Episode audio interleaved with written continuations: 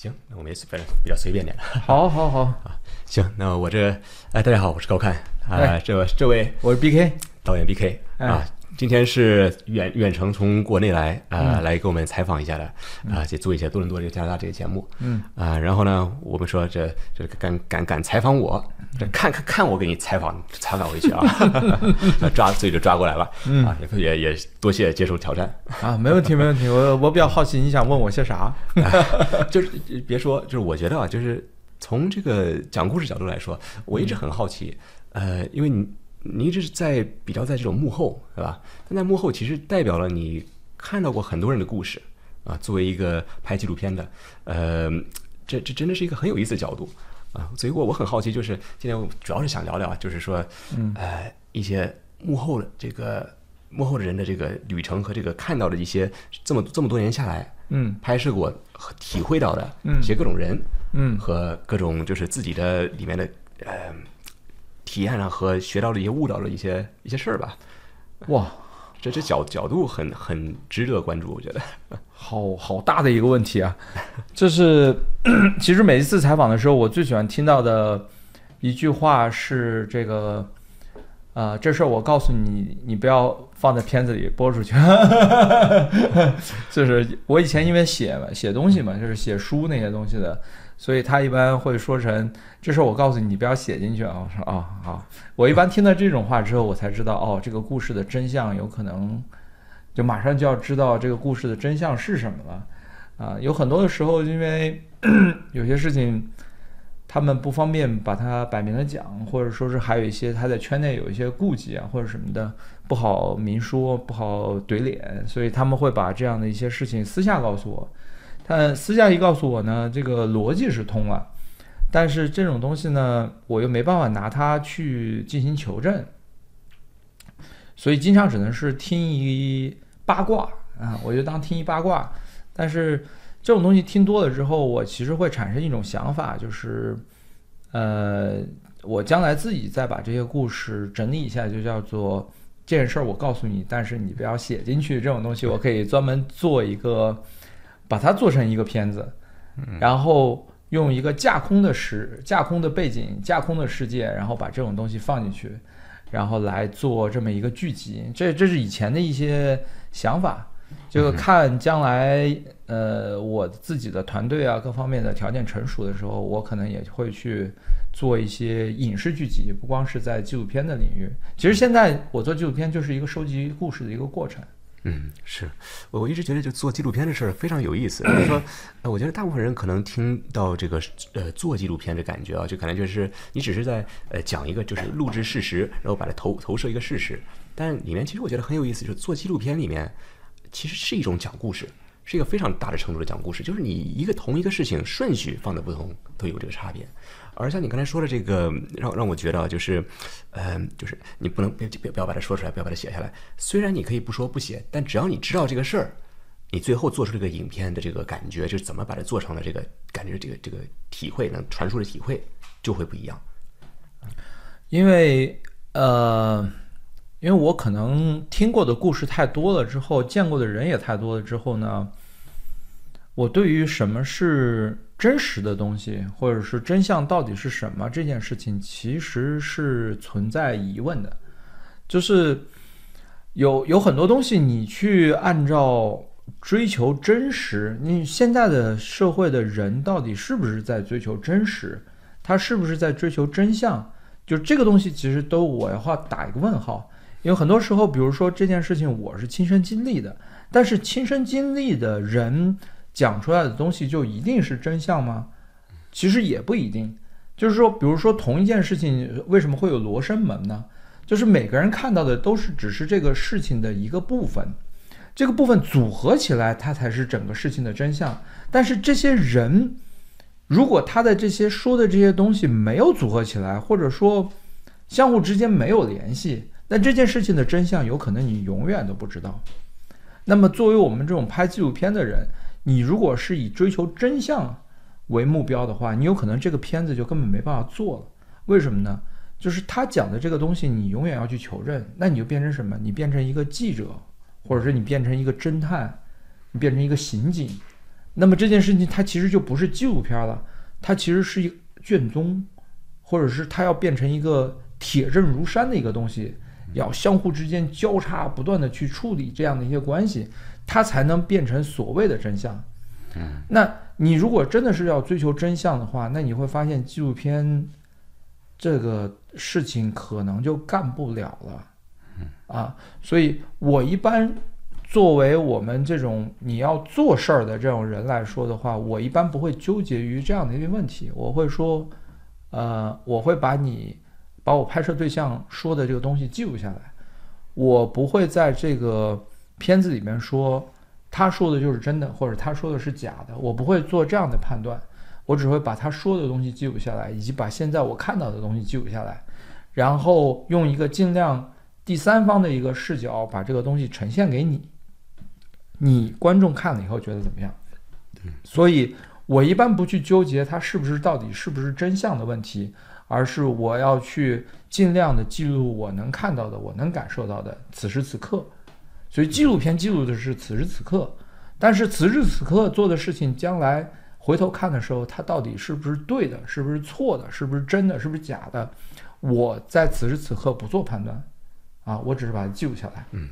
对，所以这就是这这个就是我我现在的一种心态。是，这这这这挺挺有道理。我觉得这说实在，是在某种程度上是一个最诚实的方式去做这件事儿。因为不管怎么样，就是人不是神的这个视角，你呃所有的真真相呃，就是就算你看了真相，这是这是呃是多么狂，就是哪个角度的真相，对吧？这是不同的角度的真相，就是你看到一小部分真相，或者。不同角度，或者是往后面走一步，这个真相，它是都是讲了不同的故事。嗯，而这个我越来越发现，就是人在这个活在世上中，我们的所有的记忆，所有的这个，甚至我们自己给自己的人设，都是自己给自己讲的一个故事。而这个故事呢，是每一个角度都不一样，对吧？所以有的时候事事实真相甚至可以是矛盾的，对吧？人其实按自己感觉走，所以你唯一能做的事情就是你用记录当下。对，记录当下，用诚实的角，就是说，这就是这这个角度发生的事情，就是一二三四这些，然后你们来判断是怎么回事。就是此时此刻我看到的高看，他是这么一个状态，他是这么一个人，我就把这个感觉，我尽量精准的把我自己的这个感觉我记录下来，然后尽量精准的用我的剪辑或者什么之类的，把我这种感觉传达给我的观众。OK，这件事情可以了。就是我做事儿从来不是一个纠结先有鸡还是先有蛋的一个人。就很多人他会说，我这件事情不做到完美，我宁可不做；或者说我这件事情如果我不能得到真相，我宁可就先不说。我认为这其实是有时候给一些人的拖延症或者是逃避找的借口。我我从来不会去纠结这种问题，我从来就是说这件事情我要先做，或者说我先认定就是先有鸡。你一旦你认定就是先有鸡，你不去思考到底是是不是先有蛋，这个这个局就破了。一旦把这个局破了之后，你就会发现那个纠结是没有意义的。嗯，所以我们先把这件事做了，做了之后呢，他对错后人说，因为哪怕你觉得你做的东西已经是真相了，后人或者是别人怎么看这件事情，依然他有他的判断，他会觉得你说的是真的，或者你说的是假的。大众也不是按照事实依据真相来判断的，因为我见过太多的所谓的翻车啊，或者说是人设崩塌呀，或者是是一边看到这帮人在捧这个人，我觉得捧的有点莫名其妙。过了一段时间，突然间这个人被踩踩在地上，我也觉得踩的那个莫名其妙。所以，我我在看了太多这样的一些捧踩真相假的。这样的一些网上的所谓的这些讨论之后，我就不再自己去做这种判断了啊，我就只是记录，只是记录。这个这这种这种心态其实也会保证我们在做事的时候能够呃更稳定的去去去做我们的这些事情，不至于呃动不动就自己然后。崩溃掉了，然后怎么样呢？我觉得这个心态对于我们做事情的人来说也非常的重要。嗯，是是，这个真的是人人感觉就是，对，看得多了，感觉实实际上是是这样的情况。而且，呃，我们比较就是作为人嘛，我们比较容易被这种，呃，我我就叫 pendulum，就叫什么那个钟晃的那种钟啊，嗯就是说咱们任何时候只是会比咱们左还是比咱们右，对吧？就是任何一个事情发发发掘的时候，我们总是会就是有一个力量把咱们的观点拉到那边，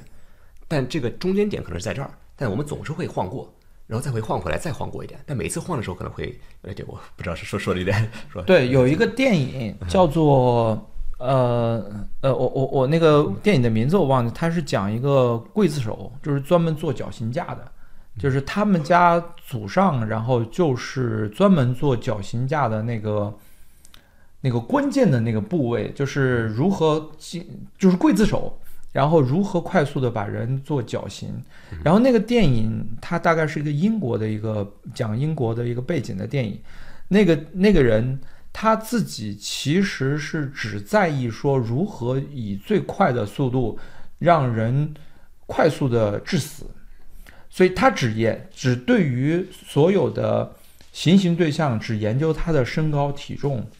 呃，他的这个，所以他要研究他的下落速度。和那个绳索的那个吊多高多多低，以及下面挂住人的那个重量要挂多少，这太有视觉感了。他只研究这个，因为他认为只要这个人被处以了绞刑，那这个人所有生前的债就已经还光了，还完了。至于说，所以他非常会，他会善待那些人的尸体，清洗他们的尸体，然后处理这些。他忍受不了说是这个人。行刑完之后，草草的一个人就把这个人弄掉，但是你在那个片子里面会发现，所有的其他的那些大众也好或者什么的，他们对于他干的这个工作是一种有立场的、一种有态度的一一种看法，有色眼光在看。比如说他在二战结束的时候，就是处理那些战犯，他被邀请去处理那些战犯。然后他被他回来以后被大家誉誉为英雄，他其实是莫名其妙的，因为他其实在干他的工作。然后等那个那个光环褪去了之后呢，那些人就是同样的那些人，开始说，你就跟他老婆说，你你老公是一个杀人为职业的这么一个人，你每天在他旁边你能睡得着觉吗？然后有一大帮说反对死刑的这帮人，整天抗议他做的一些事情。就是他在另外一个时代又变成了一个呃杀人狂，或者是变成一个非常坏的这么一个人。但是你会发现，这个人从头到尾他是没有改变过的。如果从真相的角度上来说，这个人他其实就是把这个东西当成一份职业，他追求的就是这个职业如何更好的完成它。但是在时代不同的时间里边，他竟然变成了好人、坏人、英雄，然后被人唾弃的这样这样一个人。所以这个其实就是我看完这个片子的时候，我当时是非常感慨的，啊，就是如果我们，呃，你说我不在意别人评价这个我的一些作品东西，我也我也不太可能。但是如果你很在意他们的这种评价的话，你你是会疯掉的，你是会疯掉的。不同的时代，你会发现自己明明并没有做什么别的事情，但是你的身份竟然。发生了变化，那样的话，其实很容易人就疯掉了。是，而且人有一点就是，我感觉过于觉得是自己，呃，就是任何事发生，觉得是自己的原因，是好是坏啊，甚至我觉得就是，甚至嗯，就是说出来，就从我的角度来说的话，就是我现在能走到这一步，能做到这个游戏，这个有有一定的这种呃正面的影响，可能现现在有可能有一天会翻车，我不知道。但是就这些东西，其实大部分的这个发生的原因。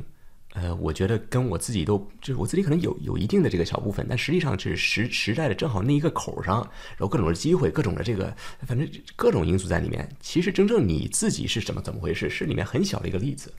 而这个东西就是我觉得跟你说说的一样，就是这，嗯，好人的时候，呃，觉得也是觉得自己自己是好人，所以就做了一些好事儿。坏人的时候也自己是坏人，就膨胀膨胀。就是最怕的就是你那个时间开始膨胀，是。然后别人说你是坏人的时候，你开始自我怀疑。对，这真的上下起伏，这个东西真的会把人搞疯掉的。是因为你掰不过这个时这个命运和这个时代和这个这个的力量，你其实就是一个就是一个人，你自己做的事儿，其实其实我相信大部分人一直在是试着在在自己的这个情况下，不管是什么困难下，呃，大部分人是想想做一些就是对的事儿，但是就是呃，就比如说我们早早上去这个开车上班，是吧？旁边走过一个车，旁旁旁边跑一个车过来，然后这嗡给你插到你前面去，然后嘣就跑了，你就说这这人往往这不会开车混混蛋。但是如果是我们有一天早上突然什么这个呃这这个爱人什么生病了，急着就嗡嗡插过去，或者是甚至或者是比如说我们一天下下班就心当时发生了那么多那么多虽然是小事，但是就是让心情那么不快乐，就今天就狠一把，嗡就过去，我们会觉得自己是有故事有理由，对吧？所以就是但是其实。都都是对吧？这个这个角度的事，对，呃，我我我我特别欣赏，就我就是不光欣赏，我就特别觉得很有意思，甚至就是咱们要说实在，真的是没没有什么任何话题的聊。那咱们一开始聊聊着聊着就聊到这个话题上，嗯，就就是它其实是证明了一个，就是就是从从你这个拍纪录片这个角度，嗯，那你一聊就只聊到这个点儿，那可可知这是这是一个。一个一个就是看了这么多例子，看了这么多人的这个故事，嗯，和这个体验下来，这是一个多么重要的一个点子。对，这因为我经常会遇到这个所谓的翻车，就是我拍的这个人，这个片子可能已经拍了好多年了，突然之间有一天这个人出了一个什么事儿，然后一帮人突然间又跑到我这个片子下面，然后开始评价说这个人翻车了，怎么怎么样，人设都崩了，说的都是假的，或者怎么样的。最近就发生了吗？呃，其实这样的事情，以我的视角来看啊，嗯，每天同时大概发生两到三次，就是同一时间大概就发生两到三起。你你认你认识还是 还是就是就是我的片子里边，片你的片子里，对我的片子里边，你你那你拍了太太多片子了。对，因为第一个是我拍了很多片子，第二个是说，嗯，有很多事情其实我并不认为说，呃，有些人说他是。是假的，或者有些人他说是翻车，我就会认为他是翻车。很多时候只是说那个时间点他他犯了错，或者说他把一些得罪的人太多，或者是在那个时间点上被人搞了，或者说他真的在那件事情上做错了，或者怎么样的，他就会出现这么一个嗯被极端的这种对待。这个现在网上呢。这个评论，嗯，是这个人好的时候，就是什么都是好的；这个人不好的时候呢，那什么都是不好的。或者是你得罪了一些人的时候，他会把你所有做的事情全部拉出来，一个一个的反驳，一个一个的拉出来说你这个都是假的。就是喜欢搞这种，啊，我不知道这个这个能不能能不能播，就是运动式的，然后嗯，批判。这个这个是我其实是觉得我不认同的，就是这个人身上有有好的地方，有不好的地方，这是很正常的一件事情。或者他有些地方他做错事儿了，呃，有一些事情他没有，呃，可能是抱了个好心，结果他没有准备好，呃，在这个地方得罪了太多的人。我觉得这些东西其实都不需要把这个人一下子否定了，或者一下子肯定了。就是我不认同他们。骂的时候骂的那么惨，也不认同他们捧的时候把这个人说的跟花儿一样，我是不认同这些东西的。所以我一般看人呢，就会我有我自己的一些判断的方式。那这个人呢，我也不会去评价他一定是非常好或者一定非常不好。我会认为人是复杂的，人是非常复杂的，而且在那个时间点上他做的事情，呃。有可能是踩了很多人的利益，当你踩了太多人的利益，而你又没有准备好去如何让更多的人受到更好的获获得更好的利益的时候，那你其实就要做好准备了。你有可能会遭到无情的反斥，啊，就是你这件事儿没做好，你还夸了很大的海口，给其他的一些人夸了很大的一个海海口，说这个会会获得更好的利益。但实际上，最后你更好的利益也没做到，结果原本那些不好的东西你也没有把它一击，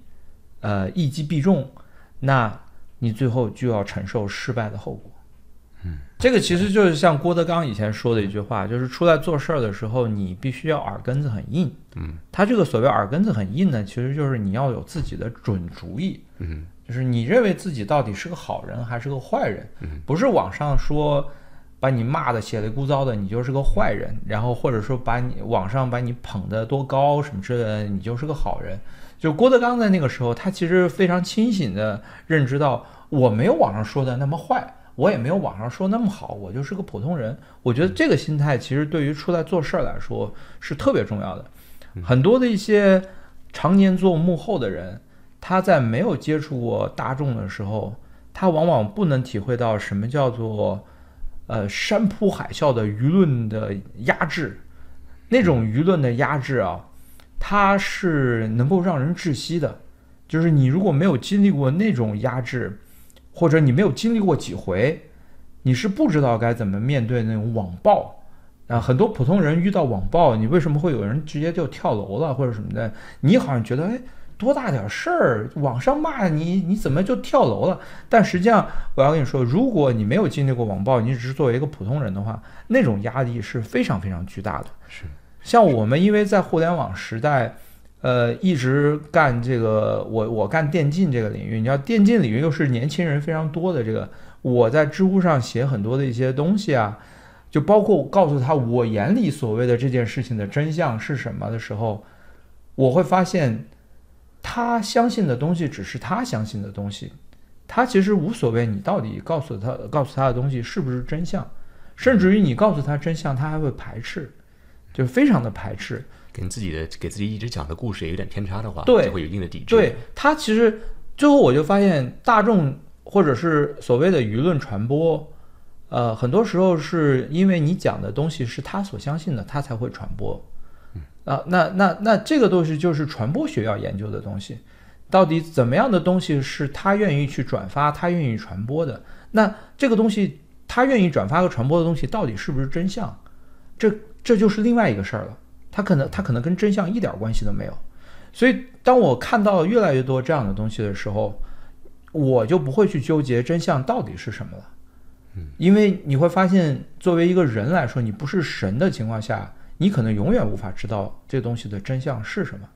那我作为一个媒体，或者说我作为一个记录者，那我什么都不做吗？那我认为这也是不对的。我认为应该是尽量多的去记录，啊，我记录他的视角，记录他的视角，或者记录第三方的视角，我把多个视角拼在一块儿，相互之间有矛盾的、有契合的，但是我也不会把它们进行一些什么。呃，添加或者删减，我就把这些东西我就摆在你面前，啊，我曾经拍摄一个呃，我曾经在写一个主题的时候，遇到了三方面的人的不同的对一件事情的描述，很神奇，三个人描述的东西全部不一样。最后我采用的方法是什么？他们三个人跟我讲的东西，我按照三篇文章摆在一起，然后我就。这三篇文章我就同时都列给大家，我给大家看，结果最后你会发现，三个东西放在一起之后，这个事情反而完整了，反而完整了。就是他们三方看到的同一件事情，他们自己的理解都是不一样的，嗯，而且没有对错。这不是要想起一个什么什么什么摸象啊，盲人摸象啊，盲人摸象，这个就是三方看下来的东西，他有都有自己的立场。然后你如果从三方的角度上看这个事情，你就发现三个人三方都没有对错，然后甚至于你能在这个三方相互矛盾的这个这个这个这个语言里边，或者这个故事里边，你能看到一个更大的时代的背景啊，那个时代的背景里边发生的三类人，他们在看待同一件事情的时候是多么的不一样，然后这些不一样造成了这件事情的发展。变得非常的神奇，所以我我觉我后来就开始沿用这样的一种思维方式。所以你看我的片子里边很少会我自己嗯做一个结论，或者说我在这个片子里边出一出一个背景音，然后一直在那里讲述。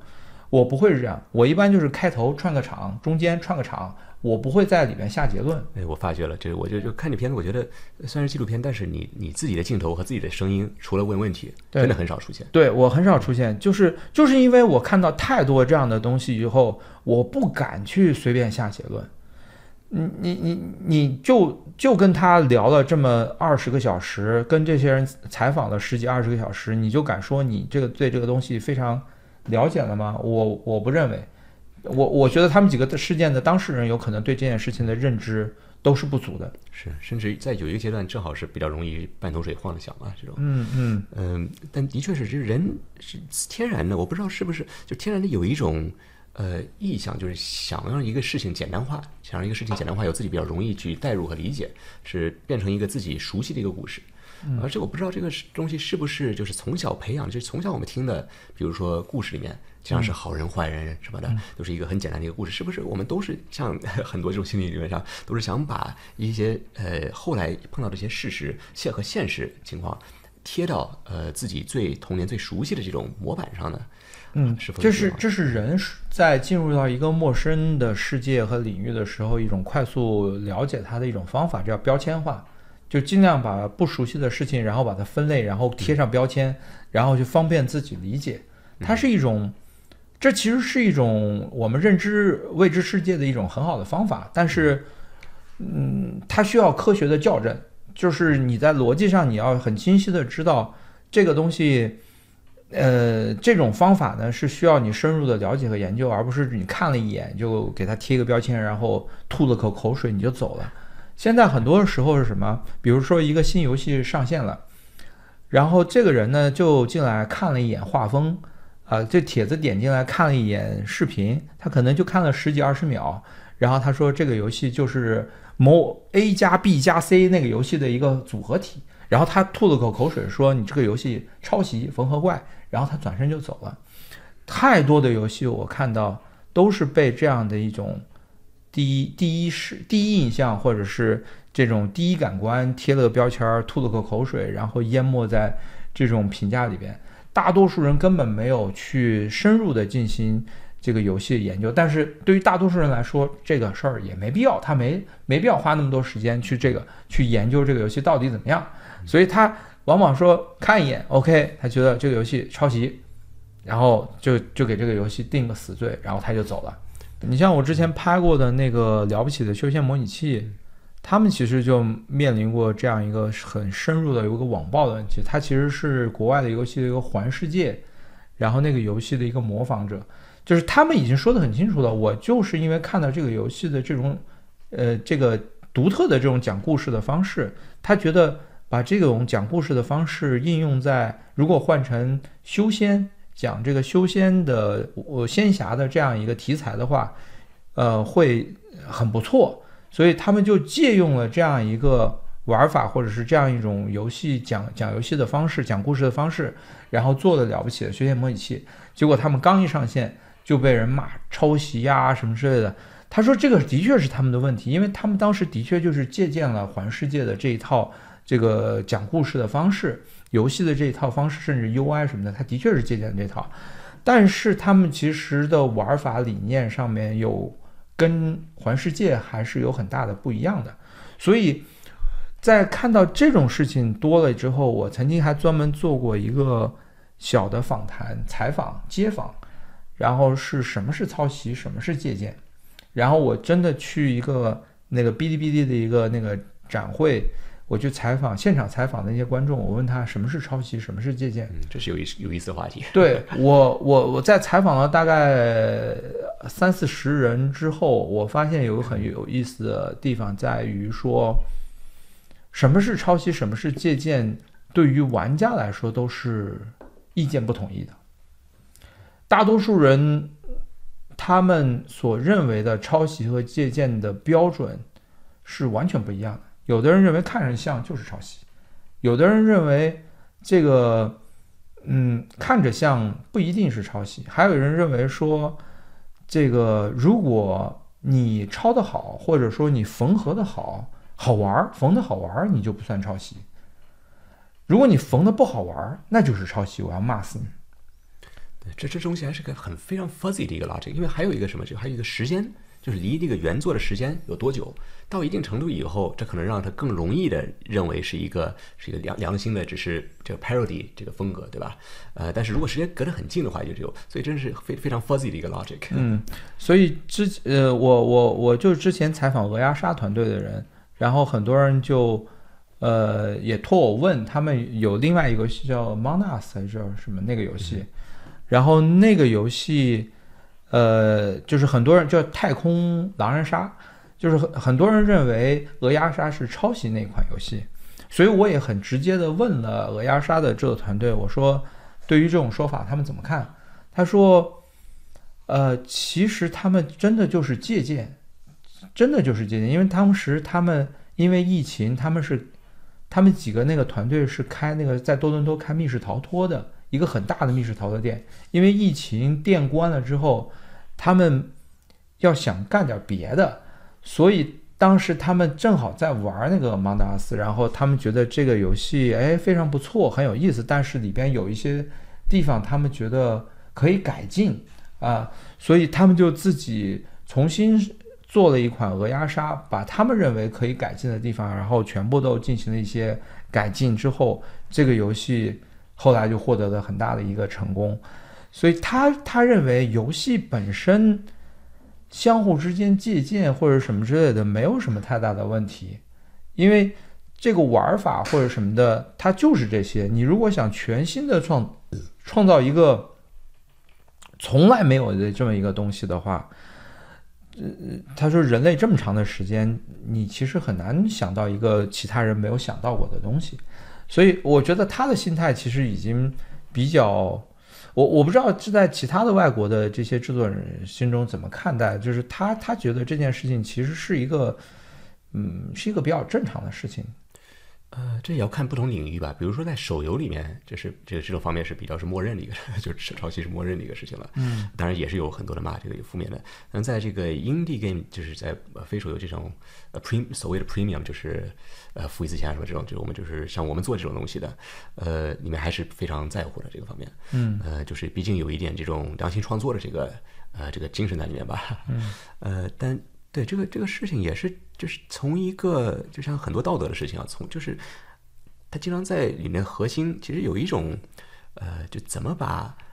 呃，就从一个人类的角度，就是人类发展这个这个大领域的这个角度，嗯，怎么把它给优化，对吧？就是说你这个是是造成这个领域会越来越好呢，还是越来越坏，对吧？当然，一个就是这种抄抄严重的抄袭的话呢，它是会嗯呃，这是第一好好处的，可能是会。引发这个这这方面的发展，因为可能会人家会把这个抄抄一些不坏的地方，但是改一些好，就是抄一些好的地方，改一些坏的地方，让它越来越的往前前面推进。但坏的呢，可能就是有点这种呃非鼓励，就是一种呃打击大家的这个创新的这个积极性啊。所以这这这可能就是一直在看每一个时代的这两个力度的这个上下吧，去。我相信很多这种道德，看到这个最底下，其实是一个，就是怎么说呢，是一个就是一个系统，鼓励人类就是尽量往一个正面的方向去前进的一个系统。对我，我现在就不会再去在意这个问题了。我其实就是因为发现，其实这个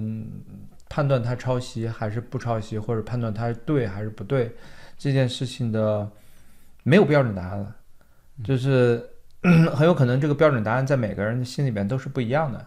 以至于最后，呃，用户那边的一些判断方式也跟我们想象的不太一样。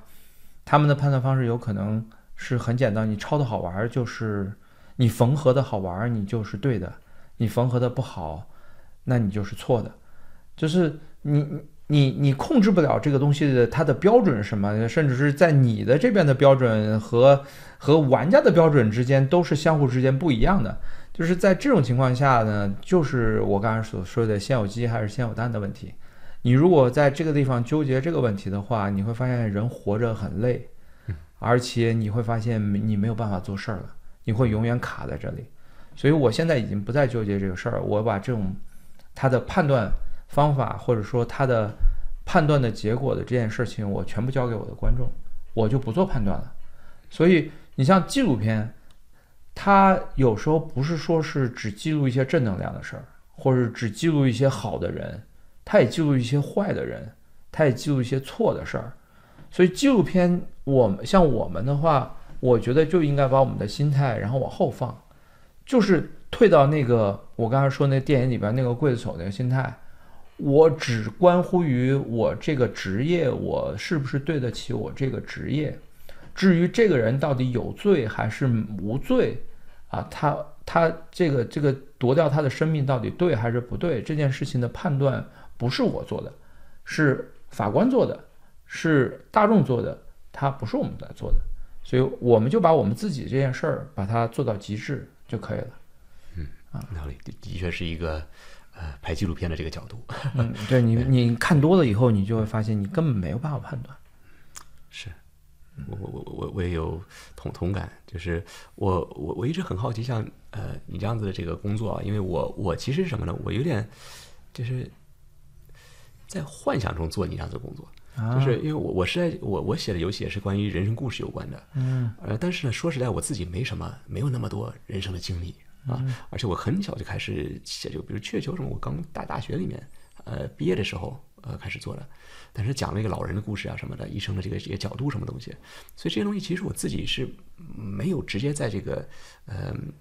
至少就是不是全方面全有了，可能是在它是起伏于我我一个可能一个角度，是把它延长。但这个延长的过程，其实我是呃还是要通过很多试着从了解很多其他的人啊，去跟他们聊啊，或者读很多这个呃那个这个人家的故事啊，就是特别是呃就是临死前的这个这个角度啊，去去揣去试着去理解一下，就早期一点的理解一下啊这些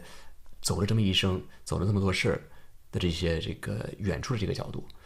但是呢，我很少有能直接跟一个人，呃，就是在那那么深处的这个像，呃，拍记录给他拍个纪录片一样子的聊，呃，虽然我我我意识到这个这个角度，就就是我就算跟一个人像你说的，呃，跟他们聊上二十多个小时，其实我也未必，我可能我只是聊，甚至有可能把我受在某种程度，如果我主观的做一个判断的话，有可能还有点误导了，对吧？但是呢，这这也是一个很。呃，很很很很有高质量的一个一个角度，因为我相信，就像什么大数据什么之类的，就是你你这种方面的这个数据多到一定程度以后，都不一定在一个人身上，就是人看广了以后，这里面是有一定的价值在那儿，你可以能融合一些就是内心的一个一个观点的。嗯，其实所以以前的一些作者，老派的一些作者，他们会去采风，嗯。啊，他会去体验生活。啊，我觉得这其实是很有必要的。就是你去写一个矿工，如果你矿洞都没下去过的话，你怎么可能写出一个非常栩栩如生的一个矿工的生活呢？你怎么能够去抓住所谓盲山盲井那样的一些很神奇的故事？所以，我我觉得是你要有一定的体验，因为，呃，真实的故事就像时间一样，你你即使想的再仔细，你都不如时间去想的仔细。任何的一个小的一些细节，那些东西，它都能够让这个故事从真实和不真实之间完全脱离出来。所以，有一些好的导演，他为什么会在电影中设计那么多的一些小的细节？你有可能根本就不会注意到，他有可能就是在背景里边的某一个地方，然后那个镜头一闪而过。他为什么要设计那些？他就是为了增加这个故事的真实感。那个时代的那个桌子上，他就是放了一个那样的一个电话，或者是放了那么一个东西。那个东西，它就是存在于那个真实的空间。你说你没有，其实也也没什么。但是它有了，它就会提提高那个东西。所以，所以像我的话，为什么现在我不会去做一些，呃，嗯。把它直接产生于，其实我自己也有写一些类似于像虚构的小说或者什么之类的东西，包括一些剧本。我其实剧本已经卖了好几个了，但是这些东西为什么我最后都没有去自己去完成它呢？就是好的剧本，我实际上是想等自己的团队和自己的经验，然后磨合到一定程度的时候，我再去把它进行一个影视化的去处理。现在我其实干的这些纪录片都是我在收集素材，然后我我不认为我现在的阅历或者我看到的人足够我去拍呃我自己想要拍成的内容和这种影像。所以我我其实对自己有一个清晰的规划，就是这个纪录片我可能做十年，然后再花十年的时间，然后成为一个呃这个剧情片的导演。那个时候我可能有足够的阅历，还有足够的这个故事的细节，去把一些本来不存在的故事，然后拍的让观众能够看到，觉得这是真的。真实的一些东西，你必须要给观众的这样的沉浸感，他才能够在这个故事里边感受到你想表达的那些悲欢离合。所以，呃，所以你像为什么刚才我说我听到那么多的说这个事儿，我告诉你，但不要写进去，我会很开心呢？就是正因为这些东西才是最真实的东西，我会把这些东西融入到一个虚构和架空的东西里边，它才能。才能把它放出去，啊，你如果真的把这个东西就按照原事实去讲出去的话，有可能我在这个行业里边就不要混了，对吧？我自己也不要去处理这事儿，而且而且很有可能就是这件事情如果都按照真实的就是，它太散了，那最后你可能是把很多的事情然后组合在一个事情上，或者组合在一个人的身上，这样的话，你这个片子也不至于会有那么多的人物主角，然后你才能在一个电影里边把这种。时代的这种缩影，能够用一两个小时的时间去展现出来，所以我现在在做的这些纪录片，还有听的这些故事，做的这些采访，你可以认为我其实都在做练习，嗯，都在做练习，有道理，这这这这也是一种。哎，对我来说看的是感觉是一种奢侈，但我知道这也很很苦，因为这是呃，就不是奢侈，就就我觉得我意思是啊，不苦不苦，真的真的不苦，真的不苦，因为因为我从小就很喜欢听故事讲故事，所以这件事情对我来说是乐在其中的一个事情。那那那那是最对我我我做这件事情，既然还有人有有公司愿意出钱来支持我做，还能够负担得起我。从中国到加拿大，到到美国，到全世界，然后去采访这么多很神奇的人，我觉得我已经非常幸运了。就是，就是我有时候真的是无法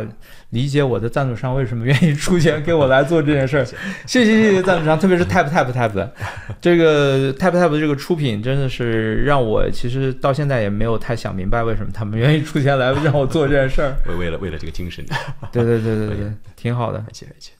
嗯，喂，不说到这这事儿，我还会挺好奇，就是这次这个旅程啊，嗯，是什么个体验？我我就是从你的角度，就是一般做这呃做这做这工作和这个拍一个纪录片，比如说这次，嗯，呃，飞到加拿大来拍这个 studio，我再飞回去，这这个细节过程是怎怎么样的？和加上你的这个过程中的感受，嗯嗯，是什么个什么个体验？嗯，因因为我我先讲一下起因吧，起因其实就是我自己本身很好奇，在国外。做游戏是一个什么样子？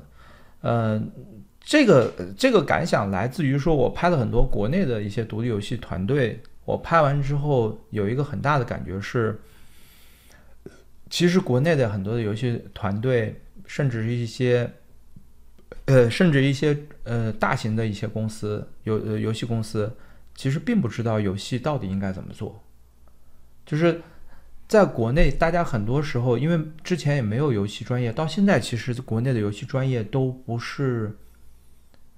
非常的正式吧？专业是说，呃，学学校里面的这种对，都没有一个游专业叫做游戏设计专业。嗯，大多数是比如数字传传媒，叫他们叫数媒，OK，就是一些其他的专业，然后兼着。好像讲点游戏设计的这么一点事情，像我听说的那个中国传媒大学和和哪个学校，就是一线的学校，甚至于都没有怎么开这个游戏设计专业。你像现在都没怎么开，那以前的人是怎么样做到游戏这一块的？其实就是大家完全就是摸着石头过河，甚至都没有一些什么，没有什么一些材料。国外的游戏专业到底是怎么教的？因为直到近些年了，才有一些这个大量的留学生是到国外念的是国外的游戏专业。其实这个游戏专业在在美国也不是很多，在加拿大其实也不是很多。它在全世界其实都是一个比较新兴的一个东西。所以游戏到底应该怎么做？这个流程到底应该怎么跑？前面应该怎么做？测试应该怎么做？原型该怎么做？这个后面的这个游戏数值要怎么调？其实大家都是处于一种懵逼的状态。那在这种懵逼的状态里边，很多的一些独立游戏人，他又没有条件说去国外的专专业的游戏呃游戏专业的这个领域去看一看。他本身不是从大游戏公司出来的。那我其实就想说。那我作为媒体来说，我我我看能不能找到机会，我去看一看，啊，看看国外的这些大公司和游戏专业他们是怎么做的，所以这个是一个初衷。然后这个初衷呢，其实也让我背负了很大的压力，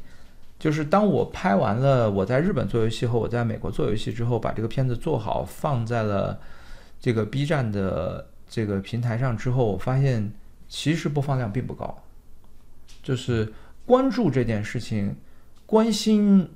国外它的游戏产业，包括它的产学研，学校里边怎么教，呃，公司里边怎么做，高级的游戏人员、资深的游戏人员他们的经验是什么样子的？这部分关心的人只有国内的游戏从业者，所以我后来就开始明白，原来我的片子其实的主要观众群体就是游戏从业者，啊，就是游戏从业者，所以我后来就开始越来越清晰说。我做的东西就是给游戏从业者看的，然后大众层面上有些他可能会看不太懂，或者他根本不关心这个东西的事情，我也就不会像以前那样那么纠结这个问题了，因为我发现其实，呃，你做的这些东西大众他不感兴趣，其实也不会看，那你没有必要说是一定要做一个东西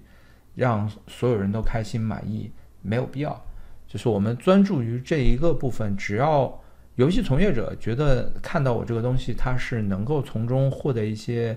呃信息和价值的话，OK，没问题了。所以你看，我来拍摄加拿大这一块的东西之后，我也得知了很多的一些信息量，包括加拿大这边呃政府对游戏的一些补贴。他的跟我跟我讲讲，对对，就我发现你也不知道，这个是让我很惊讶的事情，就是我不是不 to be fair，我我很多东西都不知道。对，就是他的这个政府补贴补贴的还挺厉害的，他像像我之前拍摄的那个他们那个团队，他拿到了两个补贴，一个是针对这个高科技人才，就是指呃程序啊、编程啊、程序员啊这一块的人才和他们本身做游戏的这一块的补贴，然后。它针对高科技的那一块的补贴，它可以退退给这个公司给程序员的所有的工资的一半儿，百分之五十。这这这玩意儿，我真我真是要好好了解了解。这这这是太厉害了，太厉害了。什么什么前提？没有什么前提，谁都可以这样。就是你申请一个，比如说你这个公司，你可以证明你这个公司在从事高科技的研究项目。他像他们公司的话，他提出的那个就是他们公司做了一个 AI 的贴图的一个工具，然后他们用这个东西，然后去申请了一个这个高科技的项目，然后政府觉得哎这个东西挺不错的，嗯啊，甚至政府那个审核人员还跟他们说，这是我这些年来看到的最有趣的申请报告。哎，那这这么说，是不是审核员也可以是去否否认这个这个申请？对，如果你做的不好的，他会否认。那那这个是有一个就那就也不是每一个都会这么批吧？但是他告诉我的是说，这个东西没有那么的难，没有那么的难。你比如说你在游戏里边，你呃你自己设计了一套呃技术去做它的渲染或者什么之类的这个东西，呃或者说你你有一套技术是专门解决它的这里边的某一个技术难题，比如光影问题或者什么之类的问题，你可以把这个技术拿出来，你形成一个像论文一样东西，你这个东西就可以去提交。你只要证明你的这个技术的确是在这个领域里边解决了一大难题，嗯啊，或者是解决了一个不错的，它它是一个高科技的东西，那其实你像做游戏是很容易有这样的一些东西去去申请的，像他们做直接做了个 AI 的 AI 的这样一个贴图的工具，可以帮助那个美术人员去解决一些。呃，平时要重复很多次，但是实际上技术含量并没有那么高的一些事情，那那其实这个部分他们就获得了这个。另外一个就是游戏那边的补贴，就是作为游戏公司，他们会给一笔钱，然后这个只要你提交这个游戏本身的项目，然后这个游戏项目，啊，你你能告诉他这个游戏项目多久可以完成，然后就告诉他规，然后在那个时间点，然后做汇报，你完成了那样一个预期，然后这个钱就打给你了。所以这个让我也很惊讶，眼睛一亮。对对，所以我是觉得你真的可以去试着申请一下，我甚至可以把那个那边那个人也可以拉给你。他他跟我说这个其实不难，然后他甚至跟我说了另外一个信息，他说蒙特利尔那边，蒙特利尔那边因为这个政治正确。啊，政治正确，他要保护这个当地的法语用户的这样一个群体，他的保护法语文化，所以他出了一些规定，就比如说这个公司里边只要有一个员工提出需要法语环境、法语工作环境，那么这一间公司就必须要提供法语工作环境。那什么叫法语工作环境？就比如说，这个公司里边原本大家都是讲英文的，然后只要有一个员工提出来说，我要我是我只会法语，我就要听法语的工作环境，那其他人必须要学法语。嗯，这这个我我我挺好奇，就是有没有有有没有一定的 backfire，就是让人家反而不敢 hire 这个 讲法语的人了？嗯，就怕他提这个东西。我我我不知道，反正反正这个东西提出来之后呢，就造成一个问题，就是。呃，你想在蒙特利尔工作的人，你可能要会法语啊，你有可能原本只会英语，那那那那你如果这个公司的这些老板什么之类，你本来只会英语，或者是你们这几个人本来就只会英语，现在要要要去学法语，然后你还要弄一些补习班，然后给他们在补习补习法语，或者是一定要有法语的环境，那对于公司的一些成本各方面的东西，这个是提高的很大的。嗯啊，那对于一些中小团队来说，有可能就是我听到的消息是说，大量的中小的一些团队就从蒙特利尔那边迁出来了。呃，那那这种规定如果呃是真的的话，所以我现在因为还没有去蒙特利尔，我要去核实这个问题。如果它是真的的话，那其实蒙特利尔之前的一些优势可能就不在了。嗯。那很多的一些公司有可能就真的会往多伦多这样的地方去迁，特别是一些中小团队。我还挺好奇这这是这些政策的这个效果，因为有的时候真的是像一个生态环境一样子的，去去试着解决一个问题，这个问题可能是该解决的，但是用一些呃某些方式去解决的这个会造成的效果，可能就像把一个物种放在一个生态环境里面很难预测。嗯，呃，所以每次有这种情况，我我都挺好奇的，这个就是它的 proposal 和它的这个结果。他没有办法，因为因为毕竟他的议员或者提这些东西的人是选出来的，嗯，他必须要优先考虑他的一些选民的这样的一些东西，所以，呃，我我认为有时候就是这种所谓的政治正确，有可能就把这个地方原本的一些生态，然后就改变了。我不能说它是好的或者不好的，我只能说它可能会永久性的改变这个地方的生态。是。这个对，就像你说，呃，就是有些事情是是这个目的是应该试着去达到，但这个过程真的是很难很难预测。对，像这种任何这种大举动啊，特别是是还有一个就是有一些政策，我我个人认为就会影响到他的一些当地的人的一些行为，就比如说像美国，就是他的一些呃移民的一些政策，或者是他在当地的一些工作的一些政策。他会要求你要有一些接受一些采访，就是一些比较啊权威或者是有一定声誉的这些媒体的采访，以证明你在这个领域有卓越的表现。所以我去美国那边拍摄游戏公司的中高层的这帮人的时候，他们是很积极的配合的，嗯，因为他们需要我这样的片子啊，他出现之后拿这个东西去申请，比如说。杰出人才或者是什么之类的这样的东西，但是在加拿大这边就没有这样的东西，嗯，所以造成加拿大这边，我想去找一些中高层来采访的时候，他们面对的情况就是说，公司有严格的这种管理的规定或者是什么之类的，他们就宁愿不要出来犯错，或者是什么之类的这样的事情，就造成我其实，在。呃，这一次加拿大的拍摄里边，游戏公司的中高层的人选其实是，呃，不断的在换的，就是你就刚开始说的没什么问题，结果一问公司那边就直接说不行，有的甚至是提前就直接告诉我说公司不让或者不行，这个，嗯，他可能比较依赖于公司的未来对他的一些 sponsor 什么之类的这样的一些长期稳定的一些东西，所以他不太敢犯错。是，嗯，这这这真的是，就是就是，不光是个个人也是怕呃说错什么东西，然后之后可能甚至被其他公司雇都可能会有点怕，有有有什么阴影。公司也是怕这个 得罪公司啊什么之类的东西。是。但是我在美国的话，这些公司的高管他就会去尽力的排除这种风险，然后不断的在跟是事要做的，对他就是尽力的想办法让这件事情可以达成。有的真的位子很高，我都很惊讶，他竟然可以直接接受我的采访，而且也可以比比如 比如说那个战神的呃圣莫妮卡工作室的、呃战神的继美，呃，他他其实他其实位子很高了。然后他其实接受我的采访的时候，我就一再的问他，我说你这个东西我是否要经过索尼或者是经过圣莫尼卡工作室？他说不用，因为他刚刚参加完 GDC 的那个核心演讲，他是 GDC 呃就是今年的核心演讲人，所以他他跟我说的意思就是说，我跟你讲的这些其实就是公司已经都审过了，都批过了，然后呃让我可以出去讲的，所以我跟你就讲这些就可以了，所以也可以表明身份，说他是谁谁谁来自于哪里。但是你像有一些人，他可能就会问一下公司的 PR，PR 就会告诉他说。尽量不要接受采访，如果实在要接受采访的话，尽量不要说自己是某某公司的。那就造成了一个很搞笑的事情，就有一个来自某著名游戏公司的这么一个人，他在后期的时候就叮嘱我一定要在那个地方说的时候把它逼掉。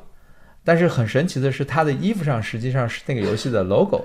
所以，所以这个片子播出去之后，很多人看到那个地方就会很奇怪，说这个人身上穿的这个游戏的公司的 logo，为什么这段话要逼掉呢？就就产生这么一个很搞笑的效果，我也不好解释。那你这太太 literal 了吧？他这个本也给也给模糊掉算了吧？这话这意思啊？对我专门问过他，我是否需要打马赛克什么的，他说穿衣服这个好像穿谁的衣服这个事情是自由，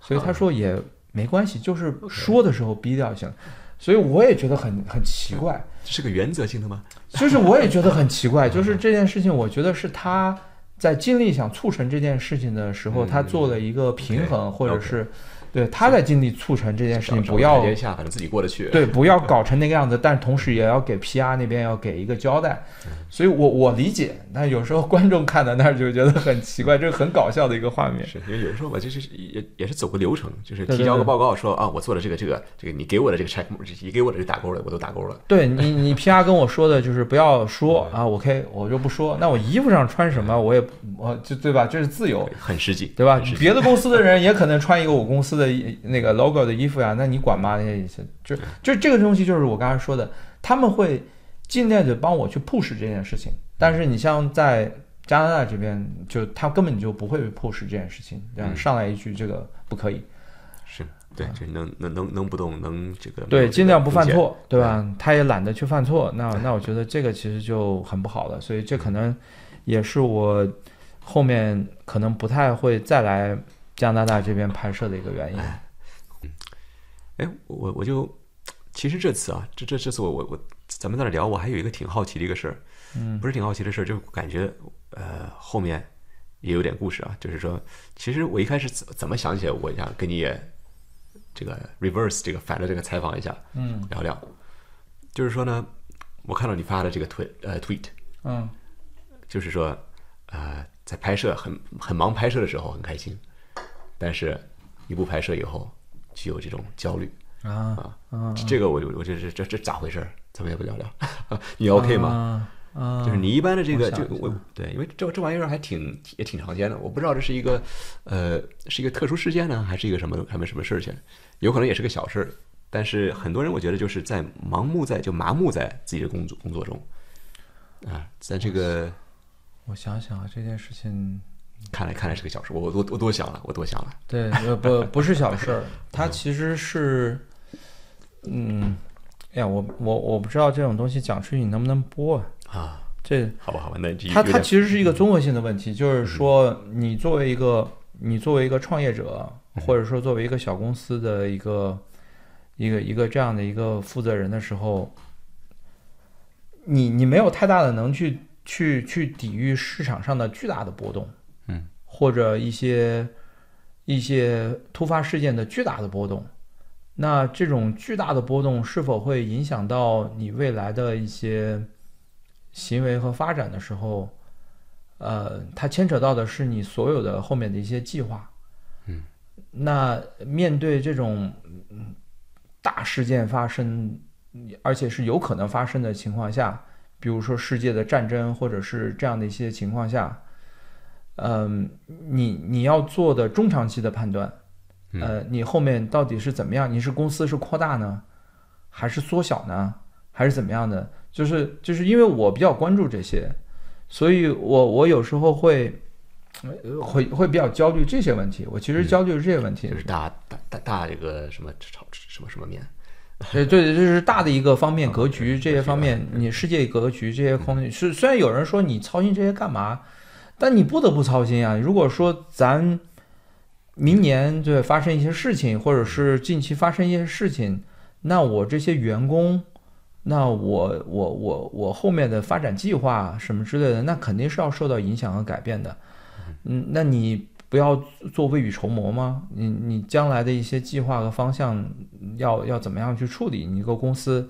你现在是要扩大，是是经济环境是向好还是向差？其实它都会影响到一些东西，就是这些东西有时候会让我比较焦虑。嗯。就而且你千万不要认为说这件事情它会缓慢的发生，嗯，它它在它的经济的转好和转差有可能中间就是隔那么一两年，因为我彻底的经历过这些事儿，比如说零八年经济危机，我经历过到零九年经济危机最差的那个时候，上海的我的那个母公司，当时就在美国那边给垮掉了，垮掉之后我们就长达。半个月，呃，长呃长达半年的时间，我们的工资都一直在拖欠。在半年的时间里边，我们没有任何薪水的情况下，然后我大概最后硬是挺了有一年。在一年的时间里边，我耗尽了我所有的积蓄，因为还有房租和日常的开销。我经历过那种最差的日子，就是全身上下找不出，我凑不出三块钱去买一包挂面。就我经历过那样的日子，甚至于我我我觉得最绝望的时候，还不是说买掏不出钱来吃饭，而是说你已经觉得没有任何希希望走，甚至是走过一个报亭，那时候的报亭还在卖那个彩票，就走过那个报亭，你你去买一张彩票，甚至那个彩票都能给你所有的希望，就是买张彩票给自己一些希望，就是我要我经历过那样的时候。在在你经历过这些时候，你以为哇，后面的日子是不是未来都不会好了？但是仅仅只过了一年的时间，到一零年的时候，整个经济危机就过去了，市场在快速的恢复。然后我们当时是我们之前的赞助商把我们从呃各个地方然后找回来，就我当时的我一个。当时的同事他已经到新加坡那边去工作了，然后他把他找回来说，我们愿意，呃，现在经济转好，我们愿意重新每年投放多少钱给你们，连续签三年的合同，然后你们把以前的那个活动啊、赛事啊什么之类的，你把它重新恢复过来。所以到了二零一零年的时候，我突然发现这个市场在迅速的转好。这个说去就去，说来就来。对它转好的速度快到什么程度，我们自己都反应不过来的情况下，我们已经把之前散落在各个地方的一些组织全部都拉回来了，啊，然后紧接着就到那个一零年、一一年的时候，我们就有了新的盈利模式，那个时候就有了夜游联运模式，还有淘宝店，还有什么？就是你看到那个时候我做电子竞技嘛，就往后面每一年。都有一些新的模式解决了我们以前十年都解决不了的问题，每一年都开始变好，然后就眼睁睁看着我们圈子里边一帮做解说的，呃，他他接一个视频的贴片两百块钱，甚至两百块钱他都拿不到，有时候接一个贴片五十块钱，他都愿意接，然后他做十个，然后接个五百块钱，然后这种。这种人突然就在这么一一年到两年的时间，通过开淘宝店，通过猎游的联运，一下子身家都变成了几百万，然后拿到了这几百万的这个钱之后，他们又去开了这个自己的淘宝店的仓库，开了淘宝店的联运，然后大概就是从这个一一一年到一三年的时候，他们就完成了人生的第一桶金的积累，积累到了上千万的一个资金，然后同时他拿到钱之后就去买房子。就是有一些就是机缘巧合的情况下被老婆逼的，或者是一些女主播她们本身没有安全感，就喜欢买房子，然后就在那个时间点买了他们当地的很多的一些房子什么之类的，然后又赶上那一波的房价起飞，然后就一下子从千万的级别的资产，然后变成了几亿的资产，然后大概就是从一一年到一三年那个时间点完成了他们初步的一个。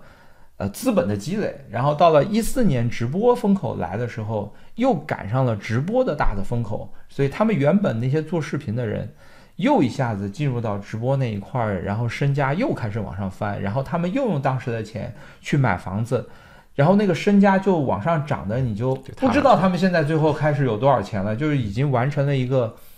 从平头老百姓，然后变成了包租公包租婆这么一个身份的转换，所以你就看到。其实人发财，或者说这个实现阶级的跨越，它就是那么三五年的时间，它不是一个漫长的过程。然后你那一波风口赶上了，你你的你这波就真的上去。他他赶上那波风口，有可能根本不是他本身有多么长远的认知，或者是他多聪明，他有可能就是老婆逼他买房子，或者是或者是他从小就没安全感，就是喜欢买房子。他就赶上那一波了，因为到后来房价大跌的时候，他们自己也很蛋疼啊，对吧？就房子堆在手上卖不出去的时候，我也见了呀。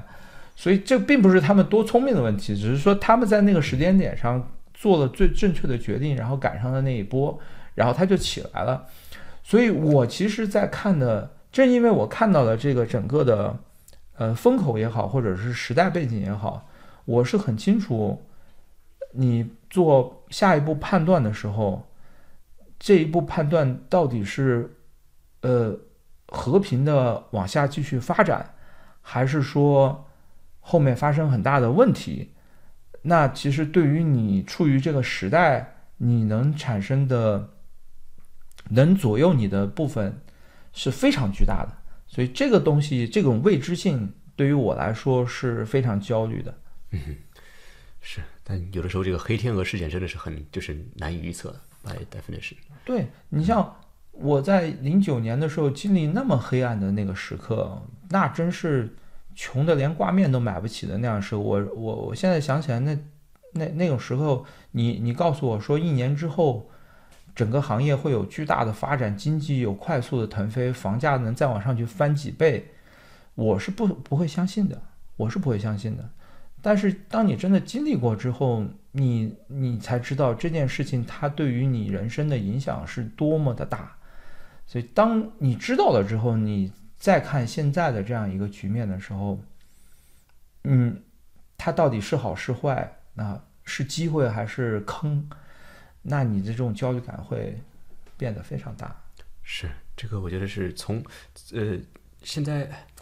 我们今天还在说一个小小一点规模的这个相似的东西啊，就是这个跟呃程序员在讨论这个 Unity 事儿，嗯嗯，这是一个小一点规模的，但是也是一个大局面的一个一个一个变动，对吧？嗯呃，这么这么多年，这么多人在一直在学这个隐形，对吧？那么不不说这个之后会会好还会坏，他们是能不能修改错误啊什么这个，能不能上轨正轨什么的，这都不说，只是这个一一波动，让你会意识到。实际上，你站的都不是本来是以为站在石头上，其实只是一个木板，只是一片纸，随时都会有变动，对吧？而且呢，这全是就是它一个大局面的变动，跟你无关的一个决定，会影响你所有的这个这个玉化也好，这些年的积累也好，对吧？这这是其实，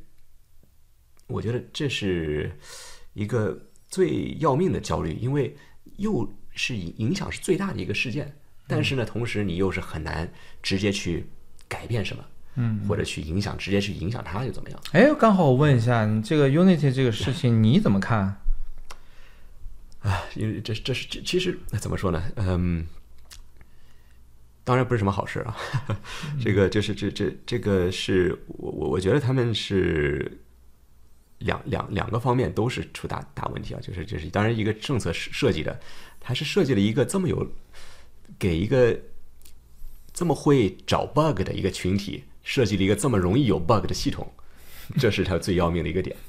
啊。呃，这这，但就是你看，有点搞笑。从一个角度讲，其实这个你仔细看的这个，就是我我。呃，就是有些网网民上在在在评论，就是说，哦，这个我这个算法的话，用这个算法，我这个有不光是我挣不了钱，我还要把钱贴回给 Unity，对吧？就是就给破越做越做大越破产，这个这个情况，我我觉得是这不是太真实的，就不不用太想，就是因为它 Unity 实际上来说，它不会让这种情况发生，最多就是在在坑你点，让你去做一个什么，把这个进货进入什么计划什么东西，对吧？多付点钱就就就，这倒不至于。呃，当然最大的问题就是它呃。他他他去动用了这个信任这个事儿，就是说你之前这些铺垫什么的，他说你哎，我们是让你意识到他随时可以改这个之之前的事儿，这个是让人把这个这个地板给抽了的。嗯嗯，但这个搞笑的就有点傻，特别特别傻的一个事儿是什么呢？就是按目前这个计计算，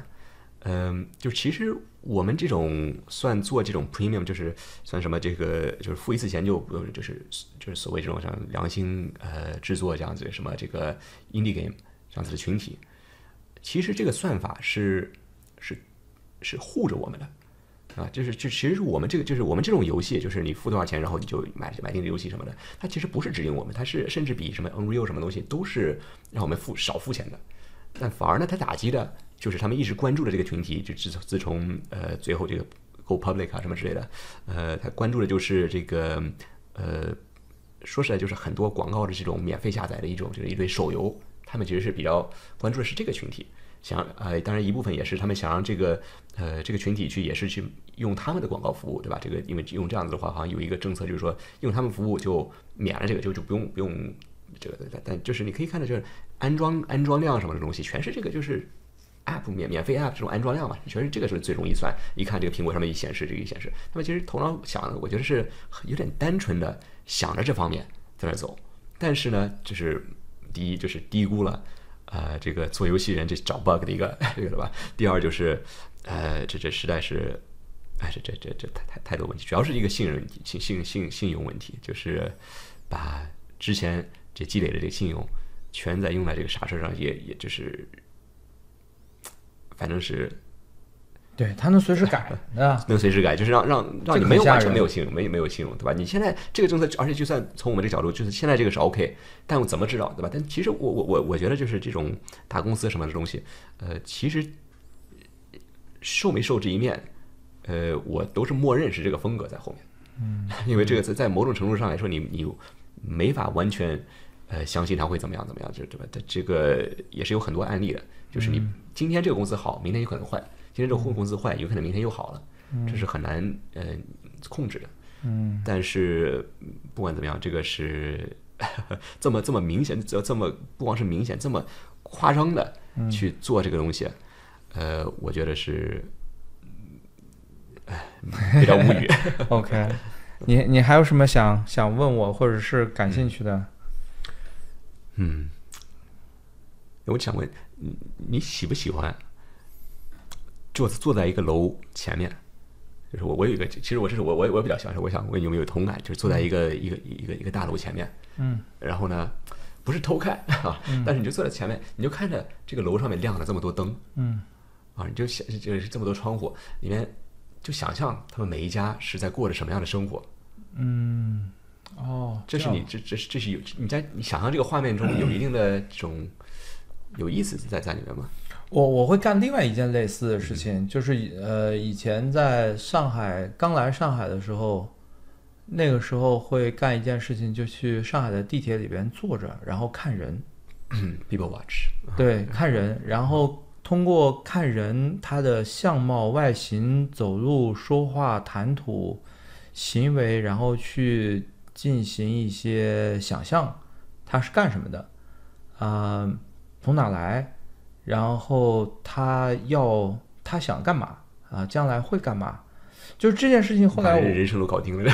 对，就是就就是就是这个就会去呃进行大量的一些判断。后来这件事情在一个电影里边，我看到了他干同样的事情，就是那个电影叫做《一九零零》。嗯，那个就是在一个有个人出生在一个船上，然后最后他也死在那个船上。我不知道你有没有看过那个电影，叫《海上钢琴师》。啊，这个我看过。海上钢琴师，他其实就会做这么一个判断，嗯他就边弹琴会边看人，然后这个人是干嘛的，猜他们各种各样的来自于哪里，然后他在想什么，遇到了一些什么样的事情，他其实也不会去求证。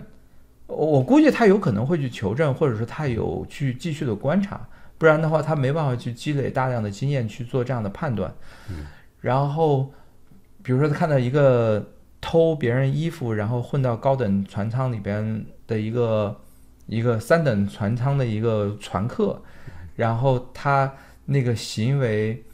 呃，非常的机警，或者是非常的小心，衣服也穿的不合身，然后走路也像在里边很穿行一样，他还会给那个人配上音乐。我觉得这其实是一件很有意思的事情。但但其实这个说出来其实是对人有点不太礼貌的，因为它其实是一种直观性的、主观性的判断。这个是我年轻的时候会去这么做的，现在的话会反过来。啊，现在的话会反过来，我我现在反而不太会去做这样的一些判断。现在即使判断，我也不太会去讲出来，我往往会，嗯。我我现在往往会看到一个我比较感兴趣的人，我会去问一下。嗯，就像你刚才说的，坐在一个楼前面看的那么多的一些东西，我我可能觉得我会感兴趣，我会上去直接问。如果没有什么机会问的话，我可能就会作为一个纪录片的导演，我说我能不能拍的 拍个片子？这是个好借口，所以。所以这其实是我的一个很好的一个借口，可以去接触很多不一样的人，去了解他们的。这这也是为什么我说我很喜欢我的工作的一个原因。我可以用这样一个身份去跟别人聊这个东西，而且他在知道我是纪录片的导演以后，他往往不会有那么强的戒备心。所以我在跟一些游戏公司在进行合作的时候，啊，这个是我不知道该不该说，就是我我我我抓到你的关键词了，是我不知道该不该说。对，我不知道该不该说，就是因因为有些东西是我的一些比较私人的技巧，嗯。就是啊，这种对，就是比如说我来找你，然后谈一个纪录片的拍摄，你对于我这件事情，他的戒备心或者说警惕心是没有那么强的，或者说我去找鹅鸭杀他们的人去拍一个纪录片，他是愿意来见我或者来跟我聊的。如果我有前面那么多案例，我给到他之后，能证明我就是一个纪录片导演。但是如果你是一个商务啊、你是一个游戏的商务，你是游戏的一个发行，或者你告诉他你是一个游戏的什么什么公司的人，然后想来跟你见面聊一聊、谈一谈，你可能是会有戒备心的。这个人想干嘛？他到底是过来是什么样的目标或者什么目的？你是会有很强的戒备心的，而且这个人你有可能还会故意不见他或者怎么样的。所以，所以我我我做的这件事情其实是很容易跟陌生的人然后产生关联的。啊、嗯这个是我非常享受的一个一个东西，它让我很容易的可以跟别人聊一些聊一些他比较私密的事情，而且我也不知道为什么，就可能是有一种天赋，就是我跟别人坐着聊天的时候，聊着聊着他就很愿意把一些事情然后讲给我听，呃，这我到现在我也不知道是为什么，就很神奇，嗯，很神奇一个。一个一个气氛。呃，我很神奇。后来我在听有一次那个许知远和马东两个人在做那个十三幺的一期节目的时候，他们俩说到了一个说到了这个事儿。因为马东以前也是在那个央视里边做这种采访的节目的主持人，许知远是也是著名的主持人，他就说到，太神奇了，我们把摄像机往那一架，然后他就什么都跟我们讲了。一般一般人就是默认感觉会是相反的啊。对，就是，真是你问他啥他都说，就是这种东西，他们也不知道为什么。是摄像机还是他们？对，就是这个为什么你摄像机对着他们的时候，他们这些东西就愿意跟你讲了，嗯或者说他们为什么愿意跟你讲？我我觉得有的时候其实人是很憋着的，就是每一个人其实都有表达这个心理，但不是每个人都都会这么表达，而且觉得有机会表达。对，就是我后来发现是什么，就是说这个人他其实很想表达，他只是说给谁表达啊，他讲给谁，他必须是讲给一个他信任的人。嗯啊，这个人他觉得，哎，这个人这件事儿我可以告诉你，甚至于我说这件事儿我告诉你，你不要写进去，你是真的会这么做的，就是他还是一个信任的问题，所以我可能会，因为我这个人，嗯，城府比较浅，我我其实城府是一个比较浅的人，我我对人还算比较真诚，所以我在跟人聊天的时候，我我能够跟别人拉近比较近的距离，然后有一些事情或能获得别人的信任，他在跟我讲的时候，我的确也不会再跟别人讲，我也不会把这个东西发出去。所以在这个圈子里边，它形成了一些信任和口碑之后，慢慢的这件事情我就获得了更多的一些机会，愿意去呃把一些把一些人，他们愿意把一些人再分享给我，所以我就积累了更多的故事。我觉得这这个事儿是我刚才说要不要说的，这是我的核心竞争力。我我我不觉得这这说有什么问题，因为这这是没法抄的。对而且而而且呢，这这这也是你的确是在做这个真的这个做做这个事儿，而且呃也也是非常我我相信大部分人是很希望有这个这个这个这个这个出发口，能能能把这个自己的事情和自己的角度观点讲出去。对，所以这也也也也非常感谢你，你这次来来这次，呃，来来来来这里能，给我们这个机会，也感谢呃各位这个赞赞助商啊，是 Tap Tap 吗？对对，tap 啊 tap，原来是对心动，心动啊！这个幕后大佬就在这儿 啊，呃，这个我我对我我我也非常，所以就是那先前讲的东西真的很有意思，我我也嗯呃一直是好奇这个幕后的这个嗯给人家讲的。呃，给人家讲事儿的，让让帮助人家去输出这些事情的这个这个人，嗯有有什么事情可输出？而这个观点，我觉得是很有价值，因为嗯是融融入了这么多的观点和这么多的经历，每一个故事听了这么多遍，也综合了一些事情，所以我非常也非常感谢能给我这个之前能在在这儿呃侃一侃啊，可以，也感谢感谢感谢高老板能够接受我的采访，这 个我这我这高高高高高老师我都不是很，我觉得特特特特别扭是吧？高老高老板这还没没，很少有人叫你高老板是吧？看你看这些，挺好挺好，嗯谢谢，好，好，行，那我们先高兴，到这儿，嗯，好好好好好好好，我们我们有机会下次再聊，嗯好，好谢谢，谢谢。好，拜拜。